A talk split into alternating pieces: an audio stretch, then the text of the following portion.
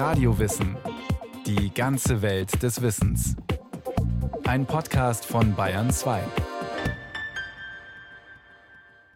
Hier ist Radio Wissen. Der Nanga Parbat im westlichen Himalaya gilt als einer der gefährlichsten Berge der Welt. Zum Schicksalsberg, den man um jeden Preis bezwingen muss, wurde er im nationalsozialistischen Deutschland hochstilisiert. Die Risikobereitschaft der Alpinisten kostete und kostet bis heute viele das Leben.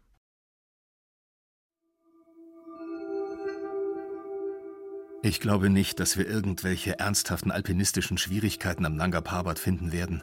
Und der Gipfel ist viel freier von Hängegletschern, als ich erwartet hatte. Habe keine Angst. Wir werden in keine Schwierigkeiten geraten. Sowohl Kuckuck als auch Lerche gibt es hier, und so klingt es fast wie zu Hause. Es ist der 17. Juli 1895. Der Engländer Albert Frederick Mummery schreibt aus dem Rupaltal im Westhimalaya an seine Frau nach Dover. Er hat sich vorgenommen, den Nanga Parbat zu besteigen und ist optimistisch.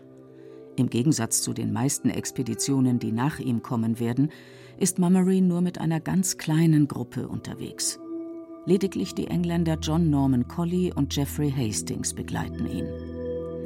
Die britische Armee vor Ort stellt ihnen noch vier einheimische Träger zur Seite, nepalesische Soldaten, sogenannte Gurkhas. Gepäck hat er auch nicht viel dabei. Er möchte den Nanga Parbat bei Fair Means besteigen. Stefan Ritter, Archivar beim Deutschen Alpenverein.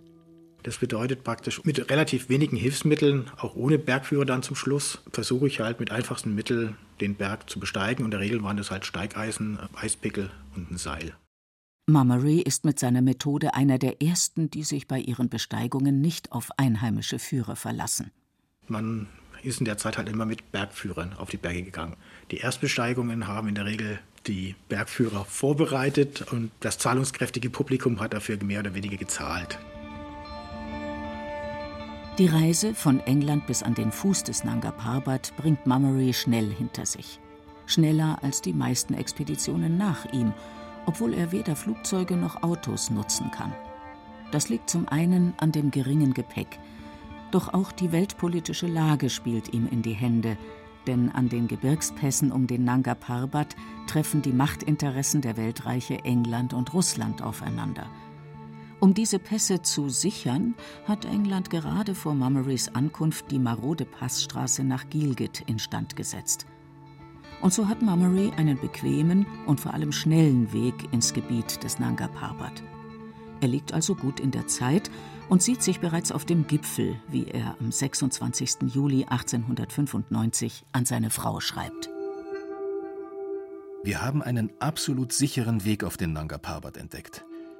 Über einen einfachen Gletscher und dann weiter über ein breites Schnee- und Felsgrat bis auf den Gipfel. Ich bin so fit wie noch nie in meinem Leben. Weder war ich jemals mit so guten Leuten unterwegs, noch bin ich je in so leichtem Gelände geklettert. Als jedoch der Berg sich deutlich unnahbarer zeigt als angenommen, werden Mummerys Siegestöne immer verhaltener. Am 23. August schreibt er an seine Frau: Ich fange an, kleine Zweifel zu hegen an unserem unmittelbaren Erfolg. Morgen werde ich mit den Gurkhas einen hohen Pass überqueren. Wenn die Nordwestseite des Nanga Parbat einfacher ist, dann schaffen wir es vielleicht gleich auf den Gipfel. Aber ich denke, du bekommst dann ein Telegramm, bevor dieser Brief dich erreicht. Dies ist das letzte Lebenszeichen von Mummery. Am darauffolgenden Tag verschwinden er und die Träger für immer. Wie viele andere Bergsteiger nach ihm hat er die Gefahren unterschätzt, denn die Wetterbedingungen am Nanga Parbat sind unberechenbar. Das liegt unter anderem an seiner besonderen Lage. Er ist der westlichste 8000er des Himalayas. Er ist relativ weit nördlich und es besteht die Gefahr durch Lawinen und Steinschlag. Und seine eine Seite, die Südseite, das ist die Rupalwand, das ist die höchste Steilwand der Erde. Die Nordseite, die ist ziemlich stark vergletschert. Da gibt es starke Gletscherabbrüche. Der Gletscher ist ziemlich wild teilweise und das Problem sind auch diese Lawinen, die ständig runtergehen können. Dadurch, dass es durch den Monsun ziemlich viel regnet und schneit da oben, ist ziemlich viel Schnee oben drauf, die relativ schnell abbrechen können. Dann wird es warm, dann brechen die Lawinen runter und die Gefahr besteht immer wieder. Nach dem 8091 Meter hohen Annapurna rangiert der Nanga Parbat auf der Liste der gefährlichsten Berge der Welt auf Platz 2. Der Engländer Mummery konnte dies noch nicht wissen, denn als er sich 1895 auf die Reise nach Kaschmir machte, war der Berg noch komplett unerschlossen. Sein Besteigungsversuch war überhaupt die erste ernsthafte Unternehmung an einem Achttausender, und schon allein dadurch hat Mummery Geschichte geschrieben. Seine Art des Vorgehens, schnell und mit wenig Gepäck den Nanga Parbat zu stürmen, wird allerdings für viele Jahrzehnte als obsolet abgetan. Die nächsten Expeditionen, die dann in den 1930er Jahren stattfinden, sehen ganz anders aus. Generell damals in der Zeit, diese großen Expeditionen waren generalstabsmäßig geplant. Bei der 34er-Expedition zum Nanga Parbat hat Willy Merkel 14 Tonnen Material praktisch zusammengestellt, die mit 600 Trägern dann ins Hauptlager transportiert worden sind. Also es ist eine ungeheure Zahl, also im Vergleich zu Mummery. 38 zum Beispiel hat man versucht, dass die U-52 einfliegt und praktisch über die Bergsteige hinweg fährt und praktisch per Fallschirm Proviant oder Ausrüstungsgegenstände auch abwirft. Hat aber anscheinend nicht funktioniert, weil die damals nicht so hochgekommen sind, weil das Wetter dann umgeschlagen ist. Zwischen 1932 und 1939 finden fünf groß angelegte Besteigungsversuche auf den Nanga Parbat statt, allesamt ohne Erfolg und abgesehen von der ersten amerikanisch-deutschen Expedition allesamt ausschließlich unter deutsch-österreichischer, später sogenannter großdeutscher Beteiligung. Der Nanga Parbat bekommt in der Bergsteigerszene den Beinamen der deutsche Berg schon allein deswegen, weil viele der anderen Achttausender bereits besetzt sind. Die Engländer waren ja Kolonialherren in dieser Zeit, hat ja alles mehr oder weniger zum britischen Empire gehört. Nanga Parbat ist jetzt in Pakistan, damals gehört es zu Indien. Das heißt, die Engländer haben auch die Zugänge zu den Bergen reglementiert. Man brauchte eine Erlaubnis und für Nanga Parbat hat man bekommen. Everest war für die Briten reserviert, in Anführungszeichen.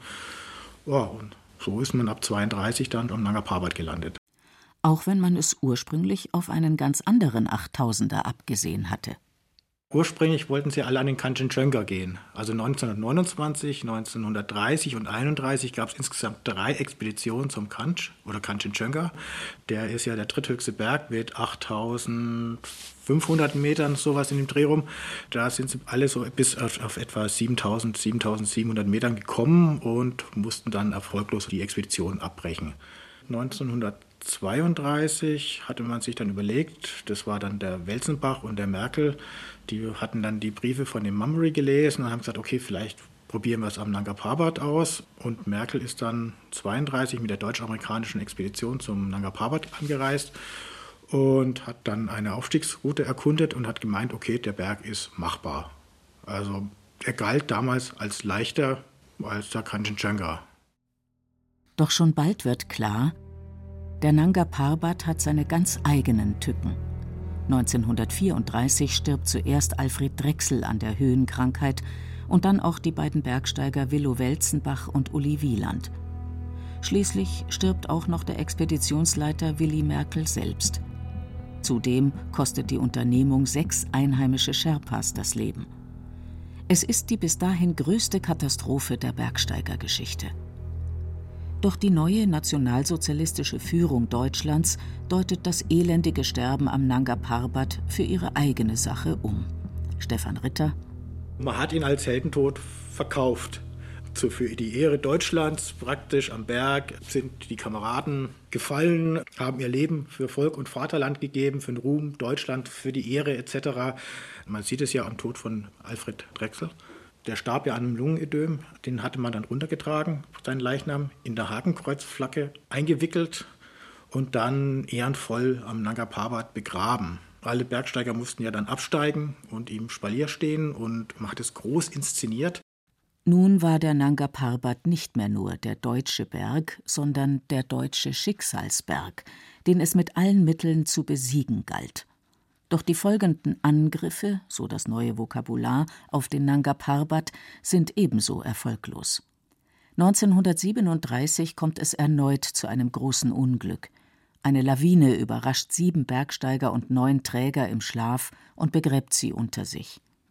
Reichssportführer Hans von Schammer und Osten deutet diese Tragödie in der darauffolgenden Trauerfeier in München zum wahren Heldentum des deutschen Mannes um und sieht Deutschland führend im opferreichen Kampf um die höchsten Gipfel der Erde. Anscheinend gilt nun der Opfertod mehr als das ursprüngliche Ziel, den Gipfel des Nanga Parbat zu erreichen. Das hat viel mit dem Ersten Weltkrieg auch zu tun. Da gab es die Schlacht bei Langemark, wo Studenten, Freiwillige verheizt worden sind auf dem Schlachtfeld in Belgien 1914 im November. Und die hat man dann auch posthum dann zu Märtyrern erklärt, als Vorbild für ihren Kampf, für ihren Einsatz, für das Volk und Vaterland. Es ist auch so, es ist ja die unmittelbare Zeit vor dem Zweiten Weltkrieg. Das Geltungsbedürfnis des neuen Regimes war groß. Man wollte wieder bei den Großen mitspielen, Selbstbewusstsein tanken, dem Volk auch verkaufen. Ja, wir können da mitspielen, wir opfern uns für unsere Ziele. Das passt natürlich hervorragend in die nationalsozialistische Propaganda mit hinein. Denn schon früh geht es wohl auch darum, die heranwachsende Generation an den Kriegsdienst heranzuführen. Diese Tendenz zeigt sich bereits in einer Rede des Reichssportführers nach der Merkel-Expedition von 1934. Der Kampf um den Himalaya ist die Krönung der alpinen Idee. Er ist der verkörperte Wille des Menschen, die Materie zu besiegen. So kommen im Kampf um die Hochgipfel die vornehmsten Mannestugenden zum Einsatz. Einordnung in den militärischen Geist der Gemeinschaftsleistung, Kameradschaft, Kampfesmut und lose Hingabe an das Ziel. So viele Opfer und Rückschläge, die bisherige Geschichte des Himalaya gesehen hat. Immer wird die Idee, die Jugend zu neuem Kampfe entzünden. Die Jugend, die besten deutschen Köpfe sollen sich für Volk und Vaterland opfern. Man wollte ja damit auch die Jugend gewinnen bzw. so Ziele setzen und praktisch darauf einstimmen. Es ist ja auch so, dass die Bergsteigerjugend oder die Bergsteiger ja auch äh, als zukünftige Gebirgsjäger angesehen worden sind. Als dann im September 1939 der Zweite Weltkrieg beginnt und England mit Deutschland im Kriegszustand liegt, ist der Nanga Parbat erstmal unerreichbar – und der Heldentod findet wieder in den Schützengräben in Frankreich, Belgien oder Russland statt. Die Teilnehmer der letzten deutsch-österreichischen Expedition, die soeben am Nanga Parbat unterwegs ist, werden von den Engländern sogleich als Kriegsgefangene in Indien interniert. Das Team um die beiden Österreicher Heinrich Harrer und Peter Aufschneider wird nach dem Krieg durch Harrers Autobiografie Sieben Jahre in Tibet berühmt. Spätestens seit der Verfilmung mit Brad Pitt ist Heinrich Harrer prominenter als alle, die vor ihm am Nanga Parbat waren. Und das vielleicht gerade deswegen, weil er in Kriegsgefangenschaft geriet und ihm der Heldentod erspart blieb. Das heißt, er war weg vom Fenster, praktisch nicht in den Krieg mehr oder weniger verwickelt worden, kommt dann nach Tibet auf der Flucht 1944 ist er geflohen, war dann sieben Jahre in Tibet und da ist er halt der gute Deutsche, der mit dem Regime eigentlich nicht viel am Hut hat, der mit dem Dalai Lama kann und gegen die Chinesen, sage ich jetzt mal so, in Tibet kämpft. Im Kalten Krieg natürlich ein Star. Der gute Deutsche bzw. Österreicher, der nach Heim kommt. Und sowas wollten die Leute hören. Harras Biografie kommt 1952 auf den Markt und wird sogleich zum Bestseller. Doch noch immer hat es kein Mensch auf den Gipfel des Nanga Parbat geschafft. Auch der Everest, um den sich schon lange englische Bergsteiger bemühen, ist noch ohne Erstbesteigung. Das soll sich dann im darauffolgenden Jahr 1953 ändern. Kurz nachdem Edmund Hillary und Tenzing Norgay für England den höchsten Berg der Erde erklommen haben, steht auch endlich ein Mensch auf dem Gipfel des Nanga Parbat, der Österreicher Hermann Buhl. Dann bin ich eine halbe Stunde am Gipfel geblieben. Es war ein wunderbar, klarer Tag. Ja, also ich muss sagen, ich habe genau gewusst, ich hab, muss einen Biwak machen, aber ich habe dem Biwak so gleichgültig gegenübergestanden wie selten einmal auf einer Bergfahrt. Ja, ich wollte so weit gehen, so weit als möglich, bin aber dann in einer Felswand beim Absteigen von der Nacht überrascht worden und habe somit gezwungenermaßen ein unangenehmes Biwak überstehen müssen. Also nur auf einem Felsblock stehend, gell? ohne Seil, ohne Biwakausrüstung. Mein Rucksack ist 400 Meter tiefer, am Plateau gelegen mit Bekleidung, mit Essen, mit allem. Buhl, der als Verkäufer bei einem Münchner Sporthaus arbeitet und sich samt seiner jungen Familie ansonsten mit Gelegenheitsjobs als Bergführer durchs Leben schlägt, sind die noch kurz vorher proklamierten deutschen Mannestugenden egal. Ihm geht es weder darum, dem Heldentod ins Auge zu sehen, noch hält er viel vom militärischen Geist der Gemeinschaftsleistung. Buhl ist ein Einzelgänger, dem es lediglich um ein Ziel geht, auf dem Gipfel zu stehen. Und das sieht er später dann auch als sein alleiniges Verdienst an und gerät, kaum ist er zurück in München, mit dem Leiter der Expedition Karl Herrlichkoffer dermaßen aneinander, dass ihr Streit schon bald den Gipfelerfolg in den Schatten stellt. Es geht um die Darstellung dieses Gipfelerfolgs von Hermann Buhl. Man ist sich jetzt nicht ganz sicher, ob Buhl sich äh, Herrlichhofer praktisch äh, widersetzt hat, als er losgezogen ist, oder ob man Herrlichhofer erst langfristig überreden musste und sagen, okay, ähm, wir gehen jetzt los oder Hermann Buhl geht jetzt los und geht jetzt zum Gipfel hoch. Herrlichhofer ist der Halbbruder gewesen von Merkel, der 1934 die Expedition geleitet hat und umgekommen ist. Und er wollte praktisch das Vermächtnis von seinem Halbbruder erfüllen und hatte so im Hinterkopf immer das Schicksal seines Bruders und wollte halt auch eventuell so eine Katastrophe verhindern. Und die Wetteraussichten waren, glaube ich, auch nicht so die guten. Und dann war er sehr zögerlich und dann musste man ihn erstmal überreden, dass er Buhl die Erlaubnis gibt. Und im Nachhinein hat dann halt Herrlichhofer das als Erfolg der Mannschaft dargestellt oder als sein Erfolg dargestellt und Buhl seine Rolle des Alleingängers praktisch ist nicht gewürdigt worden. Herrlichhofer hat sich bereits vor der Expedition das alleinige Recht auf Berichterstattung mittels eines Expeditionsvertrags, den alle Teilnehmer unterschreiben mussten, verschafft und so kann er allein seine Version des Expeditionserfolgs an die Öffentlichkeit bringen. An sich nichts Besonderes für ein derartiges Unternehmen. Andere Expeditionen haben sie auch gemacht. Ich habe bei einer Schweizer Himalaya-Expedition auch so einen Expeditionsvertrag mal gesehen. Da steht der gleiche Passus drin. Ja, man wollte halt eine einheitliche Berichterstattung haben, wenn man einen Kameramann dabei hat. Und man hat ja auch Sponsorenverträge mit den Zeitungen gehabt, Exklusivberichte etc., Bücherberichte und so weiter. Dann hat man das halt so gemacht. Doch die Teilnehmer, allen voran der Gipfelbesteiger Hermann Buhl und der Kameramann Hans Ertl, fühlen sich übergangen und schalten einen Rechtsanwalt ein, um gegen Herrlichkoffers Maulkorb, wie sie es empfanden, gerichtlich vorzugehen. Als dieser einlenkt und Buhl letztlich doch noch seine eigenen Erinnerungen an die Nanga Parbat Erstbesteigung veröffentlichen darf, wenn auch mit Auflagen, ist die Öffentlichkeit schon längst Nanga Parbat müde. Am 19. Februar 1954, nachdem alles vorbei ist, zieht der Rechtsanwalt Franz Pfister das Fazit: Alles, was nach Nanga Parbat riecht, ist zum Kotzen. Schade um den schönen Berg. Und so wird der Nanga Parbat nicht nur zum Heldenfriedhof, sondern auch noch zum Berg der Zwietracht. Das zeigt sich unter anderem auch noch einmal im Jahr 1970. Erneut ist unter der Leitung Karl Herrlichkoffers eine Expedition am Nanga Parbat unterwegs. Unter anderem mit dabei die zwei jungen Südtiroler Brüder Günther und Reinhold Messner. Es ist ihre erste Bergtour im Himalaya-Gebiet, doch sie sind berühmt für ihre Kletterfähigkeiten und ihre extreme Ausdauer. Tatsächlich gelingt ihnen die allererste Durchsteigung der mächtigen Rupal-Flanke, der höchsten Steilwand der Erde. Doch nur Reinhold kehrt zurück. Der Streit, der sich daraufhin um den Tod Günter Messners und die Verantwortung seines Bruders Reinhold unter den Expeditionsteilnehmern entspinnt, erhitzt auch über ein halbes Jahrhundert nach dem Ereignis die Gemüter und beherrscht das Bild der damaligen Expedition. Denn wie 1953 prallen auch 1970 zwei unterschiedliche bergsteigerische Vorgehensweisen und Charaktere aufeinander. Der autoritäre Stil eines Karl Herrlichkoffer der eine Expedition zum Berg mit enormem finanziellen Aufwand organisiert, auf der einen Seite, auf der anderen der individuelle Alleingänger à la Hermann Buhl oder Reinhold Messner, dem es um seinen eigenen Gipfelerfolg geht. Ganz anders dagegen der erste Bergsteiger, der sich auf den Nanga Parbat eingelassen hatte. Albert Frederick Mummery schreibt an seine Frau am 9. August 1895 wir haben hier eine wirklich gute Zeit.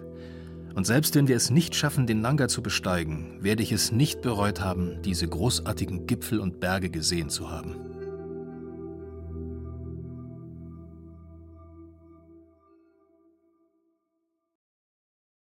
Das war Radio Wissen, ein Podcast von Bayern 2. Autor dieser Folge Markus Mähner. Regie führte Irene Schuck. Es sprachen Beate Himmelstoß und Christian Baumann. Technik Daniela Röder. Redaktion Thomas Morawetz. Wenn Sie keine Folge mehr verpassen wollen, abonnieren Sie Radio Wissen unter bayern2.de slash podcast und überall, wo es Podcasts gibt.